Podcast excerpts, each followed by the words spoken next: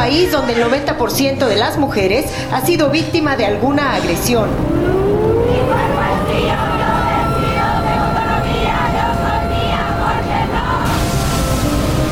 Oaxaca se convirtió esta tarde en la segunda entidad del país en aprobar la despenalización del aborto después de la Ciudad de México.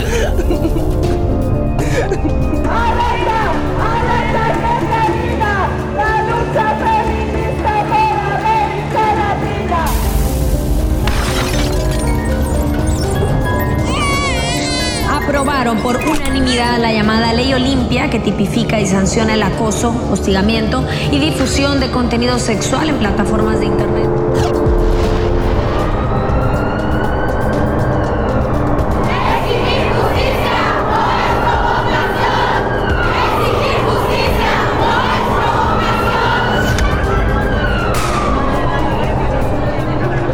De la cifra, lo de este domingo 8 de marzo del 2020 fue histórico.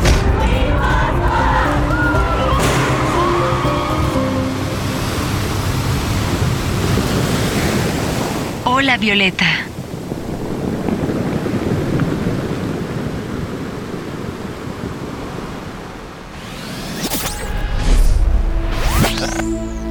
En este primer episodio entrevistaremos a Jacqueline Escamilla Villanueva, ex titular del Instituto Municipal de la Mujer del municipio de Oaxaca de Juárez, quien además nos platicará sobre la situación de la violencia institucional y política que tuvo que enfrentar. En nuestra sección Las Pioneras te presentaremos la historia de mujeres destacadas. Explicaremos más a fondo sobre Rompa el Pacto, hashtag dedicado al presidente de la República, Andrés Manuel López Obrador. Y en nuestro Camino de Flores haremos un homenaje a las mujeres víctimas de feminicidio.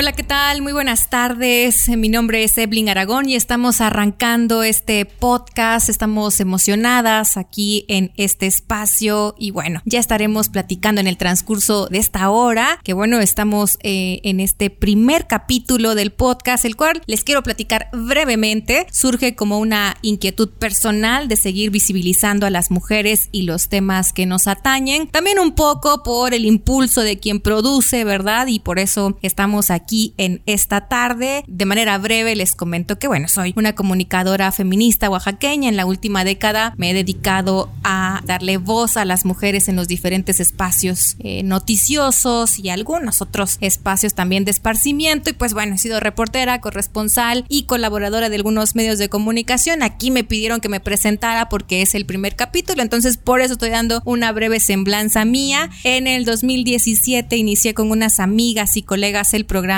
Feministas al Aire, que se transmite todavía por Radio Universidad. Tenemos tres años al aire. Y bueno, donde la apuesta es siempre el por y para las mujeres. Y esperamos también que este podcast, pues bueno, sirva un poco para estar ahí eh, siempre poniendo el tema en la mesa, el tema de las mujeres, la problemática de las mujeres, todo lo que tenga que ver con las mujeres y el feminismo. Bueno, queremos abordarlo en este podcast. Y bueno, a partir de ahí, pues estamos aquí con el compromiso y con el compromiso a la causa, a la causa feminista y vamos a explorar el podcast y vamos a ver qué sale en esta tarde. En esta primera temporada vamos a abordar los temas más importantes en la agenda feminista como son el feminicidio, la despenalización del aborto, la violencia política por razón de género, también la violencia sexual, entre otros. Es decir, esta temporada va a estar dedicada a los grandes hitos feministas, así que les invitamos a que estén pendientes de este espacio, este nuevo espacio a través de la virtualidad este podcast que empezamos en esta tarde. Y el día de hoy estamos transmitiendo desde la ciudad de Oaxaca, justamente en el centro histórico denominado Patrimonio Mundial de la Humanidad. Agradecemos muchísimo a Susana Chía que nos facilita las instalaciones del Café La Antigua. La verdad es un lugar, aparte de bonito, que puedes disfrutar un rico café. Se ha pintado en muchas ocasiones de verde y lo digo así porque ha sido incluso pues sede de conferencias, de foros, de eventos de reuniones que han arropado a la gran marea verde que eh, pues tuvo un, un importante boom en Oaxaca. Y pues bueno, nos da mucho gusto estar aquí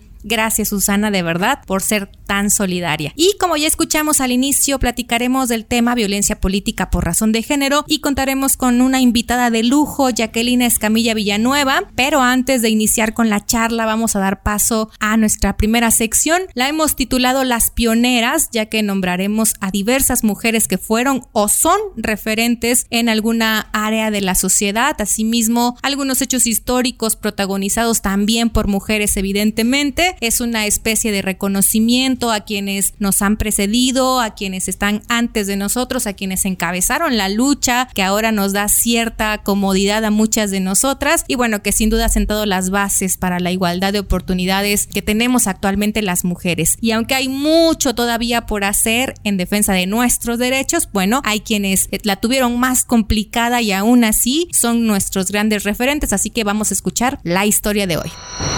Las pioneras.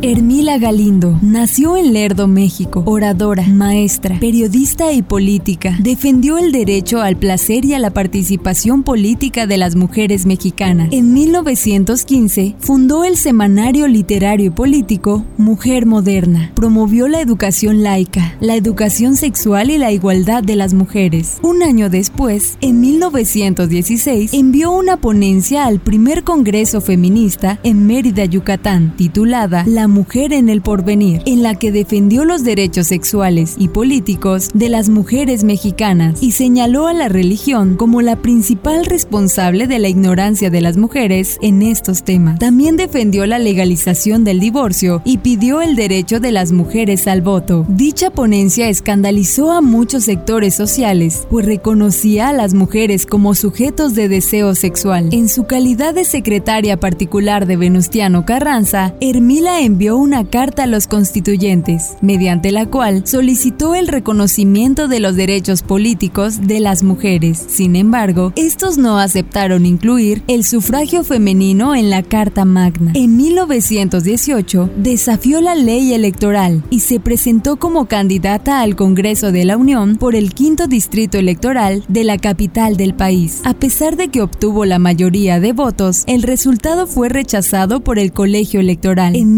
1952, se convirtió en la primera mujer congresista federal de México. Hermila murió en 1954 de un infarto, pero un año antes vio realizado su sueño cuando las mexicanas ganaron su derecho al voto.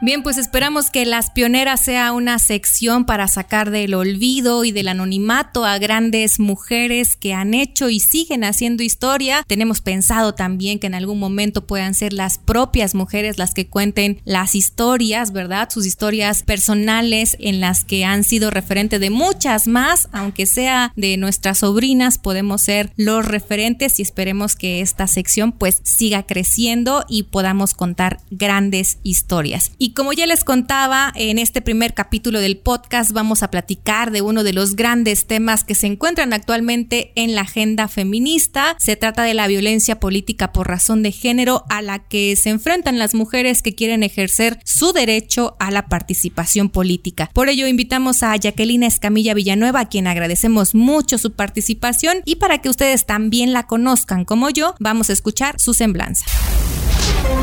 Jacquelina Mariana Escamilla Villanueva. Es originaria de Oaxaca de Juárez y es licenciada en Ciencias de la Comunicación por la Universidad Mesoamericana. Cuenta con estudios en Derecho, reconocidos por la Universidad Autónoma Benito Juárez de Oaxaca y Periodismo por la Escuela Carlos Septién García. En la última década se ha especializado en temas de atención ciudadana, derechos humanos y perspectiva de género. Desde el 2002 se ha desempeñado en diversos cargos de representación popular y público. Fue regidora de Ecología del municipio de Oaxaca de Juárez, gestora en el Senado de la República, directora del Sistema para el Desarrollo de la Familia DIF Oaxaca y titular del Instituto Municipal de las Mujeres en la capital oaxaqueña. Actualmente está comprometida en la defensa de los derechos humanos de las mujeres, incluido el del participar en la vida política y pública.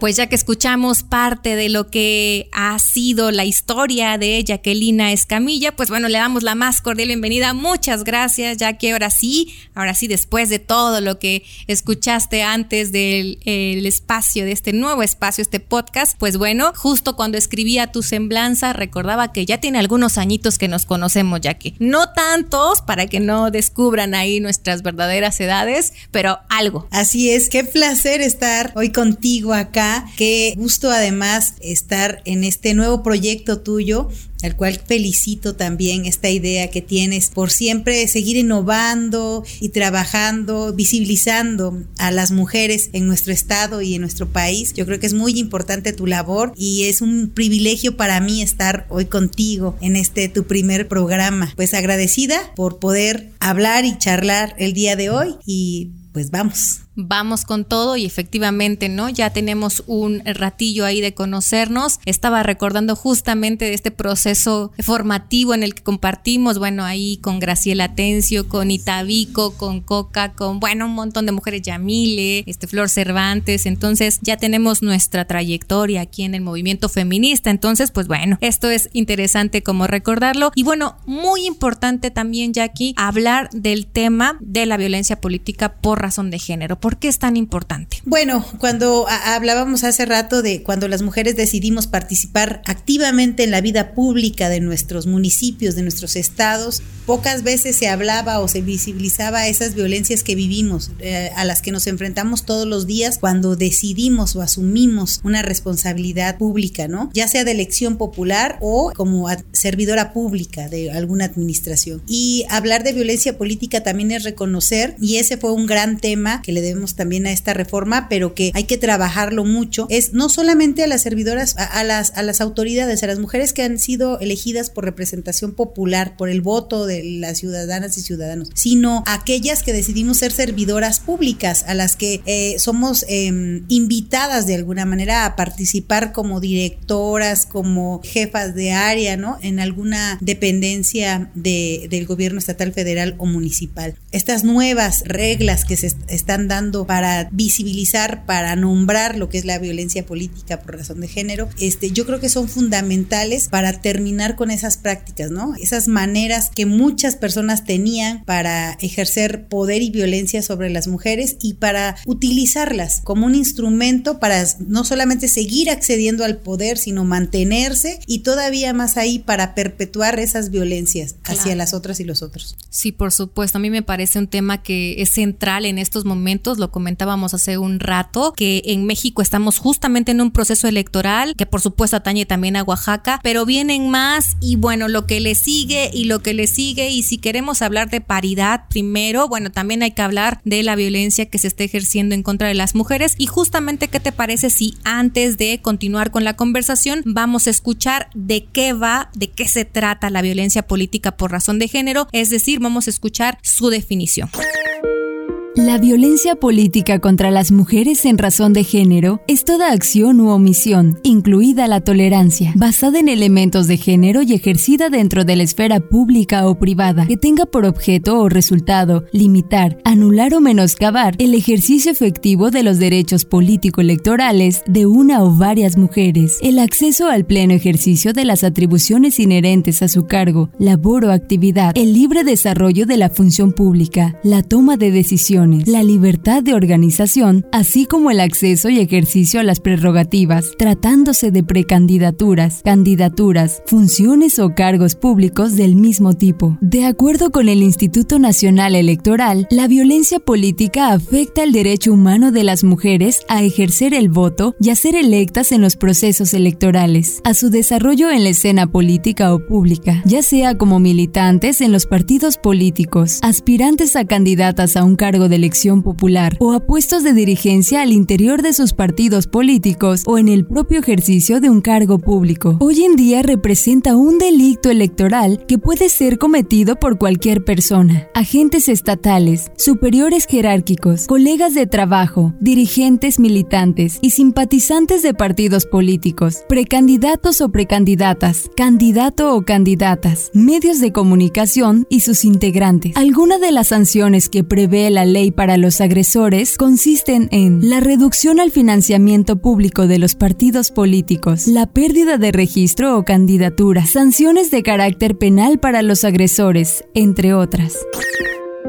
Y pues como ya escuchamos, la violencia es eh, de una forma específica en ciertos contextos, en cierto espacio, pero siempre es con el afán de impedir el pleno derecho de las mujeres que tienen a participar en el ámbito político. Para ti, ya que, ¿qué es la violencia política por razón de género? ¿Cómo podemos entenderla ya en lo práctico? Porque acabamos de escuchar el concepto, pero ¿cómo podemos traducir ese concepto? Sí tiene que ver con el menoscabar, con el imitar, incluso nuestra libertad para expresarnos, para ser nosotras, ¿no? Pero sobre todo yo creo que en lo general, como cuando hablan de los derechos eh, humanos de las mujeres, es esa falta de respeto que las demás personas tienen hacia tu trabajo, de desarrollar tus habilidades como servidora pública, como funcionaria, a esa falta de respeto al pensar que tú no puedes pensar, que tú no puedes decidir, aún así la misma ley te confiera esas facultades. En ese sentido, eh, vemos cuántas regidoras, síndicas, presidentas municipales no están ejerciendo su cargo porque hay otros que dicen que las mujeres no podemos. Y entonces no se les respeta esa forma en que ellas tienen de hacer política, que además pues no siempre es como la han hecho ellos, ¿no? Cuando algunas de nosotras estamos en los puestos de decisión, no todas reproducimos esos roles o esos tipos que tienen los hombres, muchas veces eso los ofende, los molesta. Y, y creo que quisieran que decidiéramos o pensáramos igual que ellos. Entonces, esa falta de respeto yo creo que es central para definir la violencia política. Esa falta de respeto que los que ejercen poder dejan de tener hacia las compañeras, ¿no? Cuando no respetan sus decisiones, sus ideales, su ideología, incluso hasta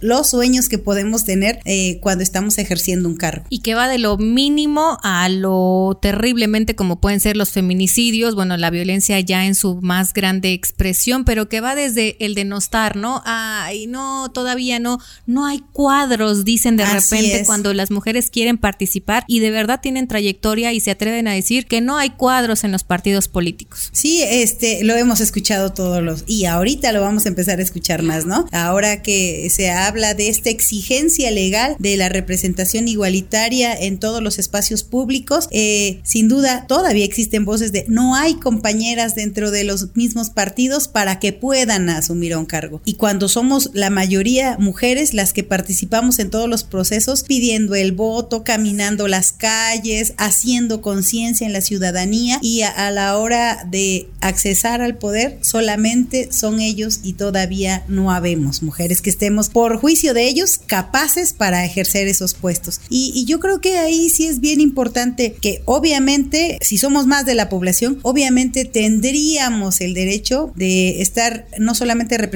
sino hacerlo incluso de hacerlo tan mal como lo han hecho ellos, ¿no? Porque somos más de la mitad de la población. Sin embargo, yo creo que muchas de las que ya hemos estado o muchas de las que no han estado, pero que tienen esas ganas de participar, quieren precisamente estar porque han visto que esas maneras no funcionan al 100. Que si bien se ha mantenido un cierto equilibrio, sí hay la posibilidad de hacer las cosas de manera diferente y sobre todo también no solamente abanderando, sino pensando en todos los sectores de la población que muchas veces somos olvidados por esa manera que ellos ejercen la política o la función pública. Además de un compromiso, pues un deber legal de que estemos todas ahí representadas y que seamos también incluso más de la mitad deberíamos de ser en igual de proporción de, que somos de habitantes en los congresos, en los palacios municipales y en todos los lugares de la vida pública de nuestro país. Entonces sí hay mucho que hacer todavía, mucho que hacer y en estos próximos dos, tres años, como bien lo mencionabas, todavía hay mucho camino que recorrer y es aquí donde vamos a poner a prueba todas esas reformas, todas esas leyes, todo eso que se han venido construyendo desde el Senado, desde el Congreso Federal, los congresos locales. Aquí es donde vamos a ver si funciona. Por eso es que es tan interesante hablar, hablar, visibilizar, informar de lo que está, de lo que está sucediendo en cada comunidad de nuestro estado, pero también visibilizar cuáles son nuestros derechos políticos como mujeres y también cuáles son las violencias que se están viviendo en cada comunidad. Sí, sí, porque además luego pasa que las normalizamos, ¿no? Decimos, ay, es que, pues es que también mira con quién se pone, ¿no? O mira, es que a lo mejor no hizo bien las cosas y si no las nombramos, si no sabemos identificarlas, bueno, difícilmente vamos a estar en la posibilidad de erradicar la violencia. Pasa con todo tipo de violencias, ¿no? Que normalizamos de repente y que es necesario nombrarlas para ya empezar a trabajar en la erradicación, ¿no? Sí, indudablemente eh, está tan normalizado como lo dices, todos los tipos de violencia que vivimos las mujeres dentro de la vida pública también, que nombrarlo, bueno, obviamente también es un, un miedo, una inseguridad terrible empezar a nombrarlas, porque no solamente es em, pues e, el marido violento o eh, la pareja violenta o el vecino violento, sino además es una persona que tiene más poder que claro. tú y que tiene más poder que muchos de las y los habitantes de tu comunidad. Entonces estás ante, yo a veces pienso, ante un doble o triple riesgo cuando denuncias violencia política por razón de género. Sin embargo, yo creo que tenemos también que como sociedad empezar a trabajar, a ver, y aunque no participemos de manera activa la vida pública o política, tenemos que aprender y saber qué es la violencia política en razón de género, porque en esa medida también vamos a empezar a, a identificarla y no hacer esta revictimización uh -huh. de las mujeres que se atreven a dar este paso al denunciarla. Totalmente de acuerdo. Y particularmente en tu caso, ya que, pues bueno, lamentablemente tuviste que vivir en carne propia la violencia política en razón de género y eh, pues para quien eh, nos escucha, les ponemos en contexto,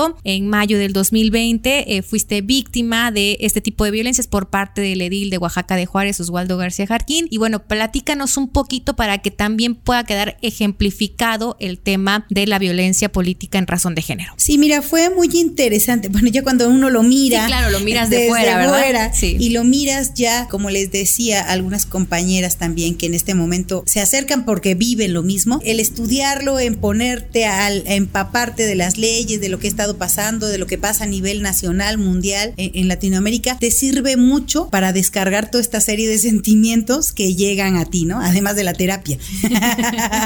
Pero yo creo que es bien importante qué pasó, porque yo era funcionaria pública y las reformas que empezaron a ser vigentes en abril, este, bueno, ya nos nombraban a las que éramos servidoras públicas como sujetas de derechos políticos, que esa fue como también una parte que encaja en mi caso perfectamente. En abril eh, se aprueban estas en mayo pasa esto y entonces no, me da la posibilidad de entrar por esta puerta, de reclamar mis derechos políticos en instancias como los tribunales, en este caso en el Instituto Estatal Electoral y luego ir al Tribunal Estatal Electoral. Me toca en la pandemia, entonces son órganos que estaban eh, prácticamente cerrados, tenemos que acudir al Tribunal Sala Jalapa, eh, que eso también es un tema que me gusta mucho hablar. A ver, muchas veces las que somos funcionarias públicas y que no estamos empapadas de este tema, pues sí nos da miedito acudir a los tribunales, ¿no? ¿Tú crees? Siempre miras también cuando estamos en esto de los estereotipos, miras a los tribunales los y a los magistrados ¿no? como gente así, este, suprema, superior, que porque además como no son elegidas por la ciudadanía, pues los ves así como si fueran elegidos por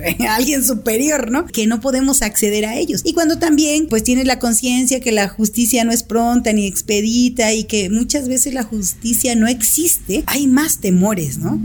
Llegar a un lugar que no conoces. Si a veces por una denuncia de un robo, una cosa así, te da miedo ir al Ministerio Público, ahora imagínate llegar ante un juez o un magistrado. Y yo creo que eso también eh, tenemos que empezar a visibilizar, porque también ellos son servidores públicos y se deben a la ciudadanía, y se supone que ellos son los que nos deben de procurar justicia, que son nuestros órganos máximos. Y entonces, pues ellos no deberían estar al servicio del poder, sino más bien al servicio de la ciudadanía. Y yo creo que eso es bien importante empezar a trabajarlo también como ciudadanía para poder exigir también y visibilizar lo que ellos están y ellas están haciendo todos los días desde esos espacios de poder que nosotros como ciudadanía les hemos otorgado, ¿no? Entonces, creo que eso es fundamental primero. Y después, todo el proceso, que a veces, aunque tengamos estudios de derecho, pues bueno, no siempre conocemos exactamente cómo es toda esa cadena que tenemos que caminar. En mi caso, hay instrumentos también, como el que son denominados como el PES, el JDC, instrumentos, digamos, legales que nos dan la oportunidad, como es el juicio de derechos ciudadanos, ¿no? Que nos dan la oportunidad de acceder y así hacer de alguna manera nuestras denuncias, nuestras demandas ante las autoridades competentes. Entonces, ante el IEPCO y ante el Tribunal Estatal,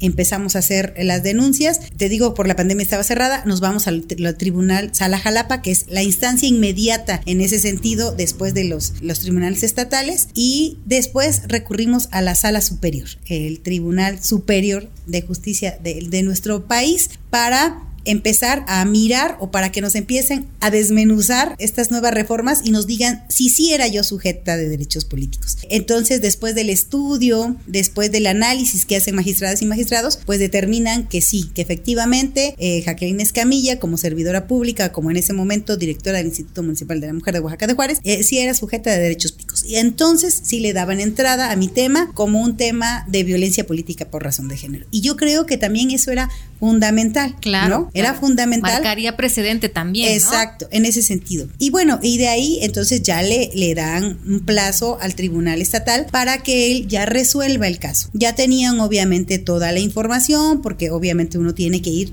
como a declarar también, a mostrar las pruebas, todo lo que se hace generalmente en un juicio. Te lo platico así porque yo creo que es la mejor manera de, de, que la gente le vaya, le vaya entendiendo. sí, sí, sí, sí, porque esos cuando empiezan con los términos de que no hay que presentar un PES, un JDC, pues de verdad también asusta, ¿no? Porque no estás ah, familiarizada con la terminología, eh, así seas la, la, síndica primera o sea la regidora de ecología, pues son términos con los que no estás familiarizada porque no te has especializado en derecho electoral, ¿no? Totalmente. Entonces, es, y, y, son temas que nos van moviendo, pero que es, es también una rama muy interesante porque al final de cuentas con las abogadas y abogados fuimos abriendo un camino que era nuevecito y que había que explorar. Y bueno, fue, fue así como el Tribunal Estatal Electoral determina que sí hay violencia política en razón de género, en mi caso. Sin embargo, no impugna el presidente municipal, nos vamos a la sala Jalapa porque todavía queda ese recurso y la sala superior y es ahí donde sala Jalapa dice, sí hay violencia política, pero no en razón de género. Porque para que exista violencia política por razón de género, según su dicho, bueno,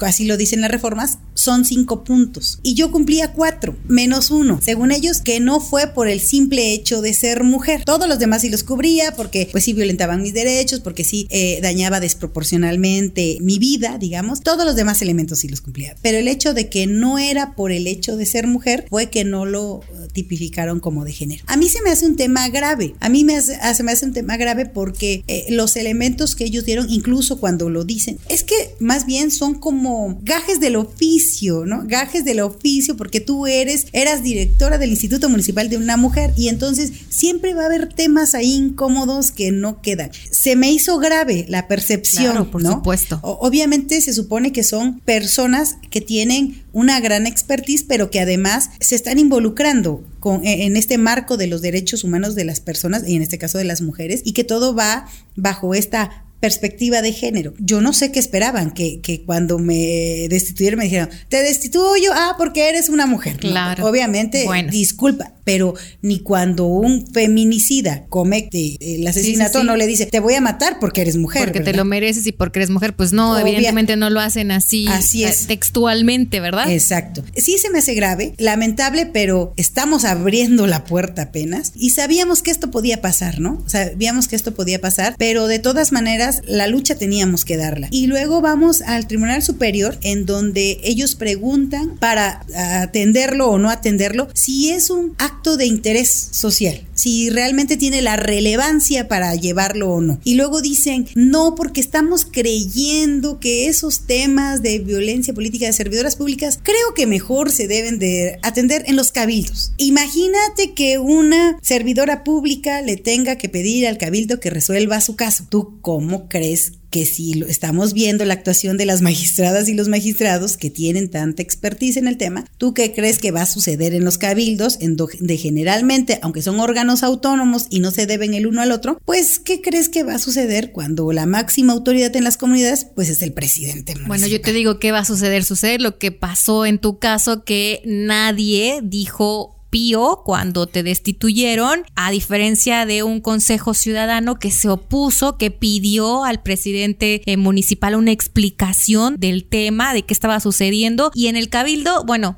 mutis, ¿no? O sea, nadie le exigió cuentas al presidente municipal y ese es el riesgo, el riesgo en el, que terrible riesgo en el que vamos a caer. Y entonces, incluso es ahí una tesis, le dicen, una tesis que tiene por ahí un magistrado y ahí es donde volvemos a escuchar eso de que, bueno, las mujeres avanzamos un paso y retrocedemos dos, porque en cuanto ya alcanzamos un derecho, no falta por ahí ese famoso pacto para entonces buscarle dónde está la grieta y otra vez regresar todo el proceso. Pero yo creo que también en este momento hay muchas académicas, muchas colectivas que están trabajando en este tema y que no tan fácil vamos a dejar que estas cosas eh, vayan en retroceso, ¿no? Que por eso es importante visibilizar y qué bueno incluso que ya hay por ahí esta posibilidad de conocer las sentencias, que las sentencias sean públicas, porque entonces allí vamos a tener que poner el ojo bien clarito en lo que está sucediendo, ir echando para atrás también esas cosas que, porque acuérdate que los derechos humanos de las personas incluso son progresivos, ¿no? No podemos ir para atrás, ya no podemos, aunque socialmente o políticamente quieran que demos dos pasos para atrás,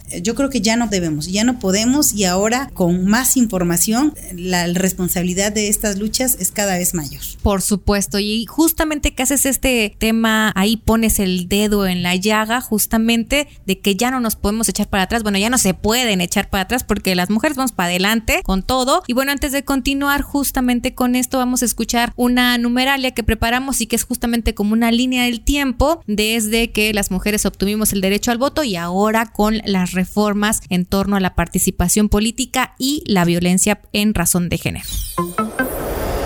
1953, México reconoció el derecho de las mujeres a votar y ser votadas. En el 2002 se introdujo en las leyes nacionales la cuota del 30% para que las mujeres accedieran a diputaciones federales y senadurías. Seis años después subió al 40% y finalmente en 2014 se alcanzó la cuota del 50%. 2018. El Congreso de la Unión determinó la paridad de género en todos los cargos de elección popular.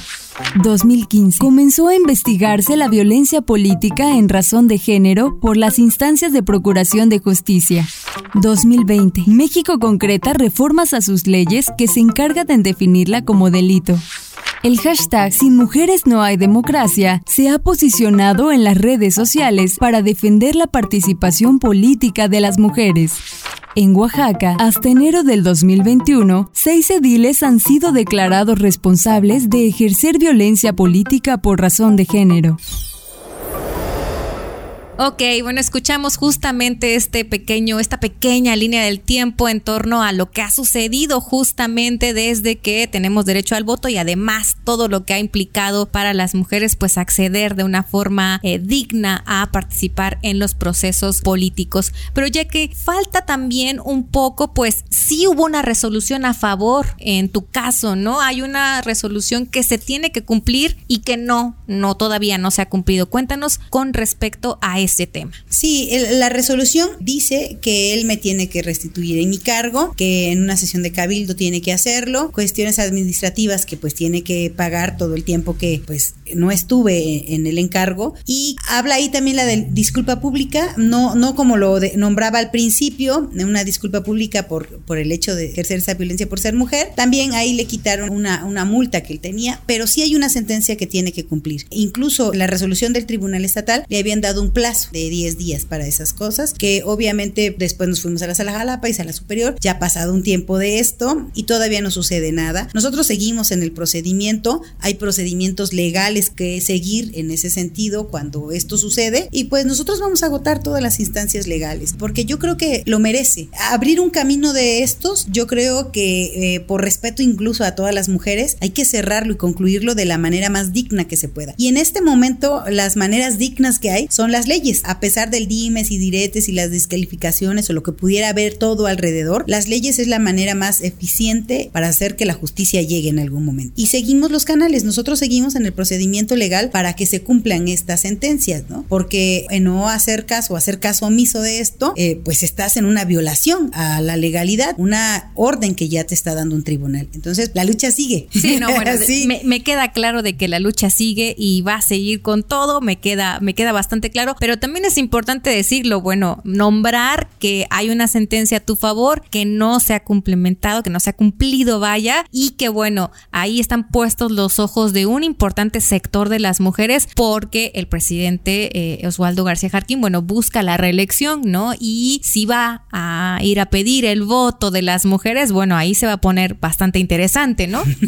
Mira, fíjate, yo creo que sí, como sociedad, yo creo que ya estamos en un momento diferente, ¿no? Y tú lo has nombrado, las mujeres vamos para adelante. Y yo creo que ya es muy importante que todas conozcamos esta posibilidad que tenemos en la vida pública de hacerlo de manera digna. Y como te decía, que se respeten todos nuestros derechos cuando ejercemos estos encargos, que además, pues si estamos en un encargo de dirección es precisamente para que podamos hacer esa política y dirigir de manera adecuada ese espacio por el que fuimos nombradas. Y que de manera adecuada tiene que ser en el marco de la ley, ¿no? Por eso es que venimos, seguimos peleando en el marco legal que las cosas se hagan de esa manera. Sí, por supuesto. Y mira, a mí me parece bastante interesante lo que se hizo desde el procedimiento legal que se llevó a cabo, o sea, con todas las instancias, hay resoluciones, unas buenas, unas no tan buenas, pero que marcan también precedente. Sí me parece que este caso, el tuyo particularmente, como que abre, abre ahí brechita, ¿no? Entonces hay que estar como muy pendientes del tema y al respecto me gustaría saber un poco tu opinión sobre estas reformas que hemos mencionado, bueno, que has mencionado tú un poco más, estas grandes reformas a las leyes que se han hecho. Una en materia de paridad en la que se pide, se exige que las mujeres participen pues en igualdad de condiciones que los varones en los procesos electorales, pero también pone ahí focalizado el tema de la violencia eh, política en razón de género. ¿Tú qué opinas de estas reformas? ¿Sirven? Yo creo que sí. O sea, yo creo que son instrumentos al final de cuentas que nos abren una posibilidad y que, como bien dices, es de una lucha de años que han dado las mujeres por ese reconocimiento. Ahora que se da, digamos, en este momento histórico, o sea, que se tiene que dar de manera plena, obviamente, como te decía, hay muchas grietas, ¿no? O, o hay muchos momentos en donde van a querer darles otra interpretación. Yo creo que lo que suceda en estos tiempos, en estos dos años que siguen, va a ser definitivo incluso para perfeccionar, porque todas las leyes son perfectibles. Y yo creo que lo que estamos viviendo ahorita va a servir para todas las reformas que se tienen que seguir dando o que se tienen que ir dando en los próximos años. O sea, el hecho de que ya tengamos un avance histórico en la ley no quiere decir que ya con eso tenemos una participación libre de violencia. Por supuesto que no. Y lo estamos viendo. Las resistencias terribles, a pesar de que incluso pues haya ahí resoluciones, siguen con la idea de querer participar y que se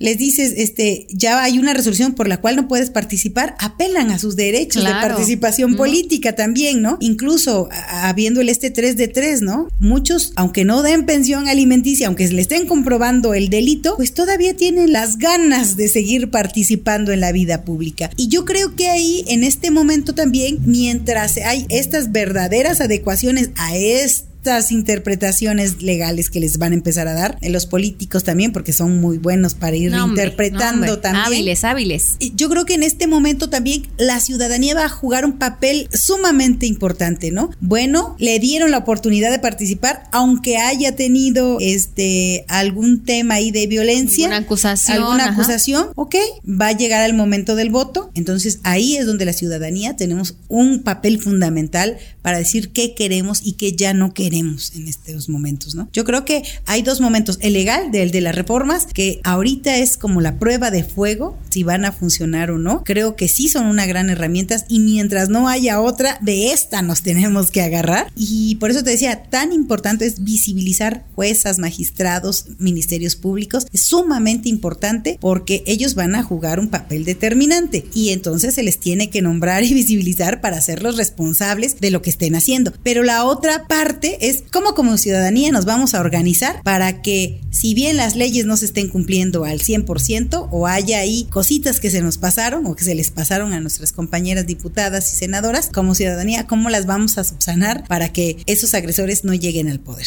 El mentado voto de castigo, pero creo que sí debe ser un voto razonado por parte de la ciudadanía, ¿no? Sí, sí, el tema voto de castigo nos suena como, como ahí, como, híjole, no sé si tan bueno, pero sí, lo que sí es un voto consciente, claro claro, por supuesto, una ciudadanía cada vez más activa, participativa. Fíjate que yo personalmente creo que las que han dado la batalla son las legisladoras, ¿no? Eh, diputadas, senadoras, que la verdad es que para plantarse ahí con ciertos personajes que hay en el Congreso de la Unión, bueno, vaya que la han tenido complicada y que sí hay un avance legal. A mí lo que me preocupa es, bueno, ya las fiscalías, los tribunales, los encargados de los órganos electorales, los partidos políticos, ¿no? Que además estos, bueno, les dicen que no hay espacios para los hombres, pero sí para las mujeres trans, pues resulta que ya son trans, ¿no? O sea, todo le encuentran, ¿no? A todo le encuentran. Entonces, yo creo que ahí va a ser como donde tendremos que estar como muy pendientes en las instancias, como bien lo comentas tú. Sí, porque además como estas reformas son nuevas, eh, digo, aparentemente, la capacitación, la sensibilización del funcionariado público tendría que haber sido este tiempo de abril a la fecha como la prioridad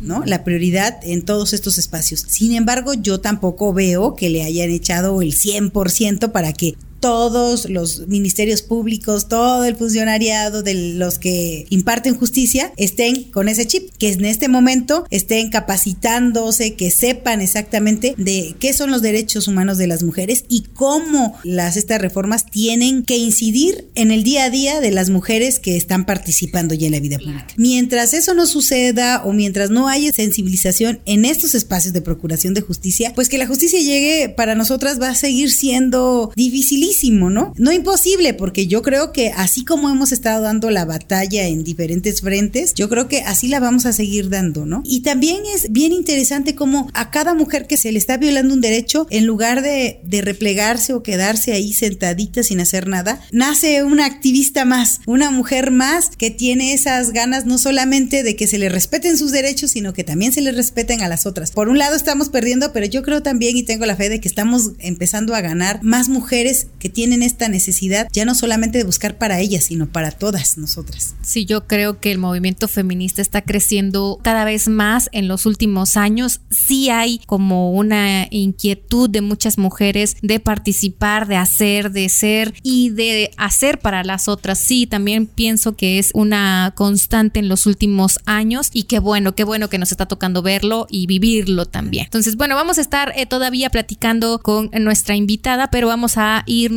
a una sección. En esta sección estamos titulando la Diccionario Violeta y es un intento por explicar brevemente algunos conceptos que se manejan en la teoría feminista y bueno, que nos ayudan a explicar un poco la realidad que viven las mujeres. Por ejemplo, vamos a tratar de explicar el patriarcado, el androcentrismo, el mansplaining, el sexting y varios más, pero en esta ocasión y dada la coyuntura que está sucediendo en México, ¿verdad? El revuelo que causó el hashtag rompa el pacto que le dedicaron las feministas al presidente Andrés Manuel López Obrador. Bueno, vamos a explicarles el día de hoy qué es el pacto patriarcal. Diccionario Violeta.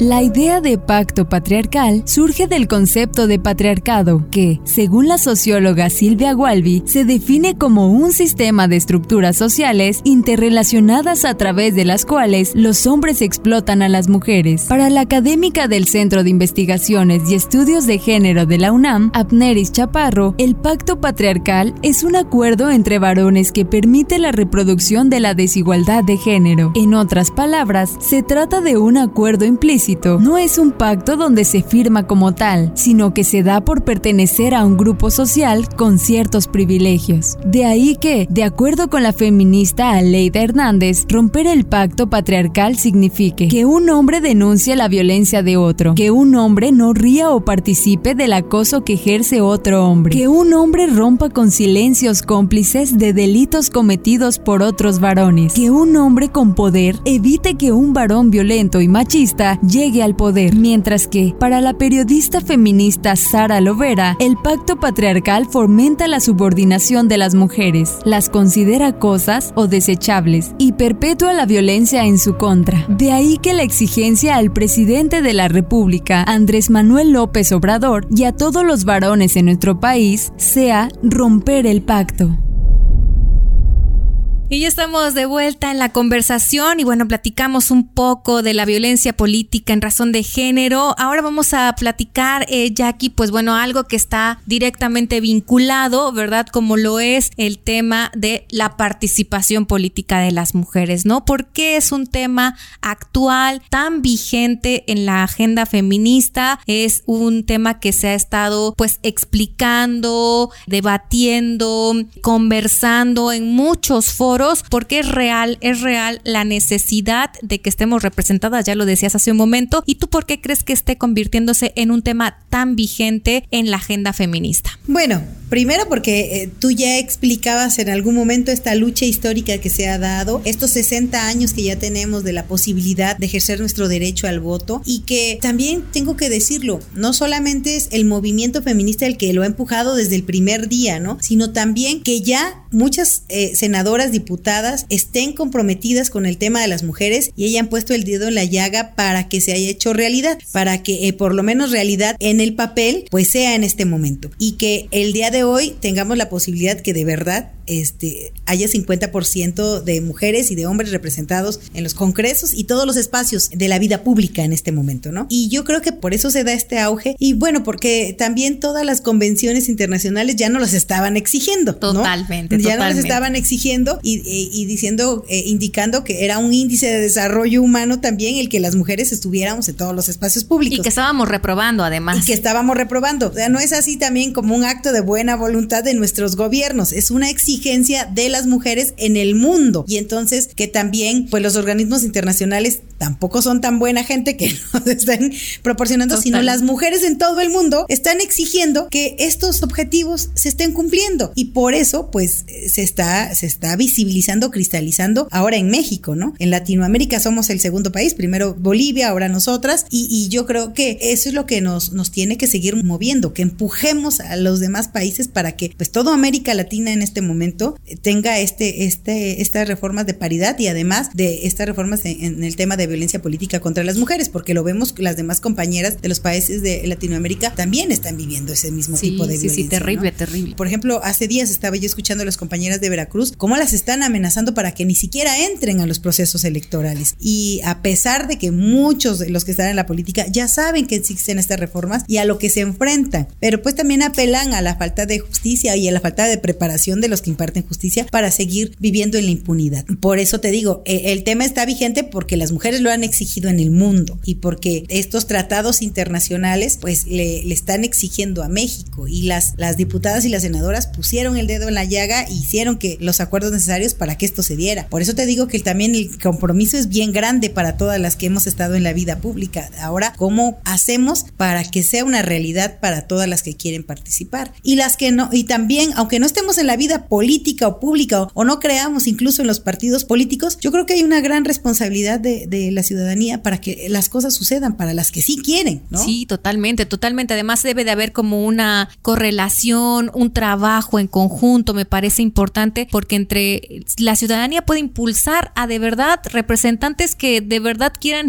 quieran ser eh, los que representen a las mujeres, ¿no? O sea, sí tenemos ese poder, la ciudadanía lo tiene, solo que lo hemos olvidado, ha estado un poco dormido, nos han hecho creer que son los partidos políticos los que mandan, los que imponen y en realidad es que en las urnas es nuestra oportunidad. Así es, sí, sí, sí, yo creo que hay un momento ahorita muy importante para que otra vez la ciudadanía mande y demuestre el rumbo que debemos de tomar como nación, como sociedad. Oaxaca tiene una posibilidad enorme en este momento de ir construyendo nuevas maneras para las mujeres y yo creo que la participación política de las mujeres va a ser fundamental, que estemos representadas en el Congreso, en los gabinetes, en todos los cabildos, ¿no? Aunque sabemos que en los, en los municipios es todavía más difícil, que a nivel local la violencia política es todavía más cruda, porque tú lo miras, cuántas mujeres que han sido síndicas o candidatas han sido asesinadas en la puerta de su casa, este, en los mítines políticos. Yo creo que ahora hay esa posibilidad histórica de que no solamente estemos representadas en todos los espacios, sino que también la ciudadanía tome conciencia de hacia dónde queremos queremos ir como sociedad, ¿no? Yo creo que la construcción de una sociedad igualitaria requiere un esfuerzo muy grande de la ciudadanía, porque ya lo vimos que de los que están en la política, pues no, no ahí no va.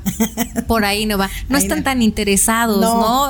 Hay otros intereses mucho más eh, redituables para los partidos políticos que estar pensando en la verdadera representatividad. Yo creo que también ese es por eso el desencanto a los partidos políticos y bueno, también una oportunidad quienes aspiren a los cargos de representación por la vía ciudadana, aunque en Oaxaca todavía estamos como, como en pañales en el tema de la representación ciudadana, creo que puede ser una oportunidad en el futuro y más para las mujeres. Así es. Además porque en los partidos políticos, bueno, también eh, te enfrentas a muchas otras cosas, ¿no? Y otra de las de las cosas que a veces no tenemos las mujeres, pues es recursos económicos, recursos económicos para competir en igualdad de condiciones, que no es lo mismo una mujer de una comunidad que hoy quiere y que ha hecho el trabajo comunitario durante muchos años a que uno que ya ha sido diputado muchas veces, ¿no? Entonces, sí, sí, sí. Pues entonces que tiene el capital económico y ya se sabe la ruta, ¿no? entonces, pues bueno, si no no podemos competirles a esos personajes que llevan 20 años en el e, en el poder y sin embargo, la ruta ciudadana, como tú dices, las candidaturas incluso independientes, pues van a ser la posibilidad. Quizás no ahorita, como lo dices, porque todavía hay mucha ingenuidad también de parte de nosotros en, ver qué puede suceder, pero si lo vamos construyendo, yo creo que esa es la apuesta también, ¿no? Sí, yo. Una de las apuestas, porque también hace días, bien lo decía la maestra Jessica Díaz Cruz, pues es que ya aquí los partidos políticos fueron creados por hombres para hombres, entonces,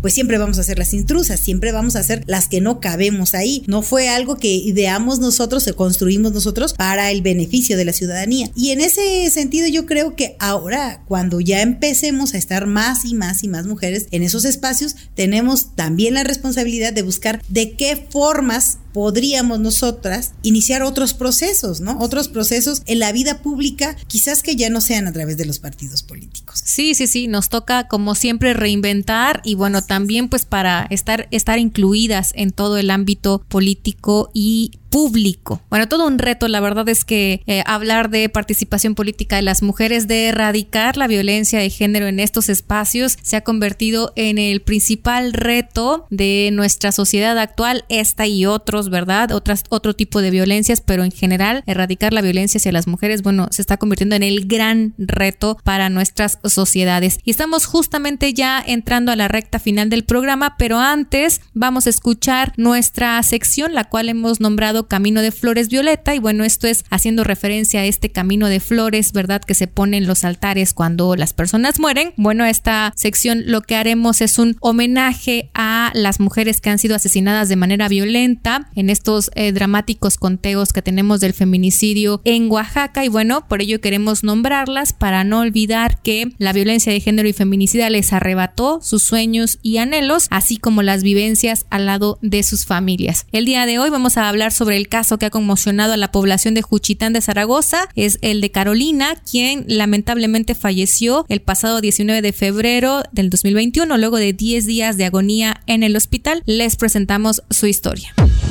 Camino de Flores. Carolina tenía 28 años. Como cualquier otra mujer tenía anhelos, sueños y deseos por cumplir. Era noble, de corazón puro y alma de niña. Así era descrita por sus amistades a través de las redes sociales. Desde hace 10 años, sufría lo que miles de mujeres padecen diariamente. Su pareja sentimental ejercía violencia en contra de ella. Una y otra vez Carolina se enfrentaba a su verdugo al interior de su vivienda. Denunció en múltiples ocasiones sin que su voz fuera escuchada. El pasado 8 de febrero y tras gritos desgarradores de auxilio, alguien por fin la escuchó. Carolina fue rescatada de su domicilio en donde se encontraba amarrada y con múltiples huellas de golpes en todo su cuerpo y cara. También presentaba serias afectaciones psicológicas debido a las agresiones constantes de las que era víctima. En medio de un tumulto de personas, fue trasladada a un hospital luchó por su vida durante dos semanas en las que estuvo hospitalizada.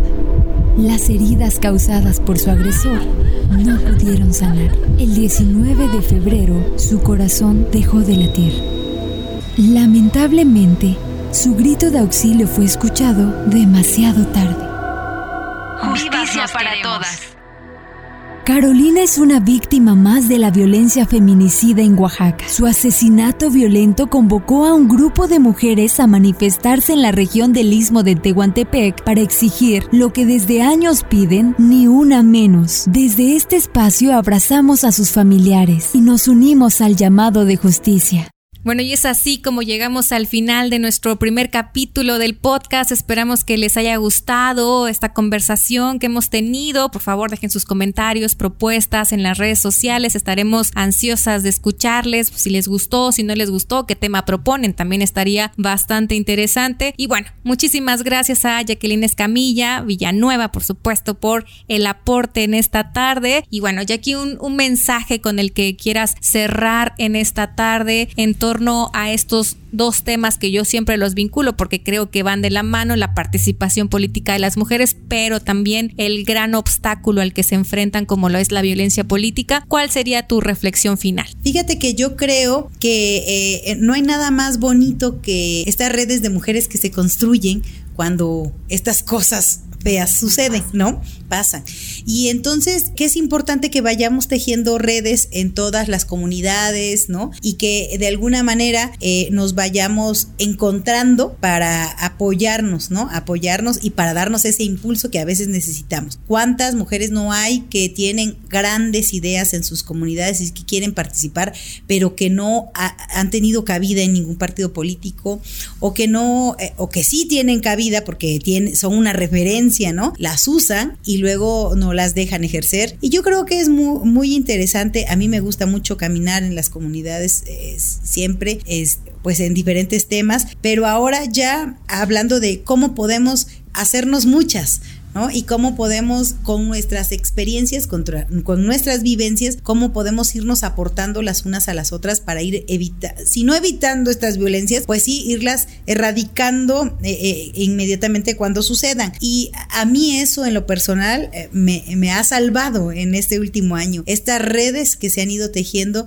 con mujeres, pues como tú, como, como las consejeras, como las colectivas de las feministas, ¿no? Que, que te van nombrando los diferentes tipos de violencia y que te vas sintiendo más acompañada y te vas dando cuenta que no fue tu culpa, ¿no? Porque además esto siempre sucede, siempre cuando también platico con otras compañeras, siempre llega el momento en donde, y si yo no hubiera hablado, a lo mejor no se hubiera hecho tan grande, si a lo mejor yo no hubiera denunciado, quizás pues ya ¿qué hubiera pasado, no? Entonces, ¿cómo nos agarramos de la mano todas para ir caminando en estos procesos? Y eh, esa es como mi reflexión y mi invitación a que nos vayamos encontrando, que vayamos reconociéndonos eh, quienes quieren entrarle para irnos arropando en este proceso electoral y los que siguen, porque sin duda va a ser un momento complicado, difícil para nosotras. No la tenemos fácil, pero si vamos juntas, creo que va a ser más llevadero este proceso y que yo creo que en la medida que nos vayamos arropando, que nos vayamos acuerpando, eh, tenemos la posibilidad de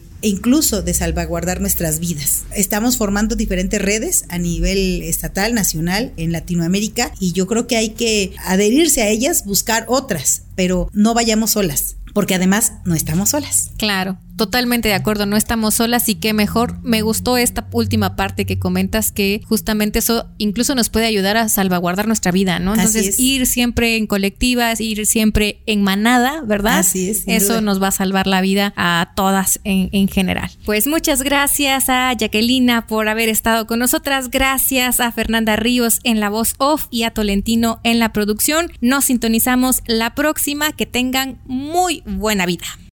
Voz off, Fernanda Ríos. Producción, Tolentino. Asistente de grabación, Antonio. Conducción, Evelyn Aragón. Contacto, emha 0307 arroba hotmail.com.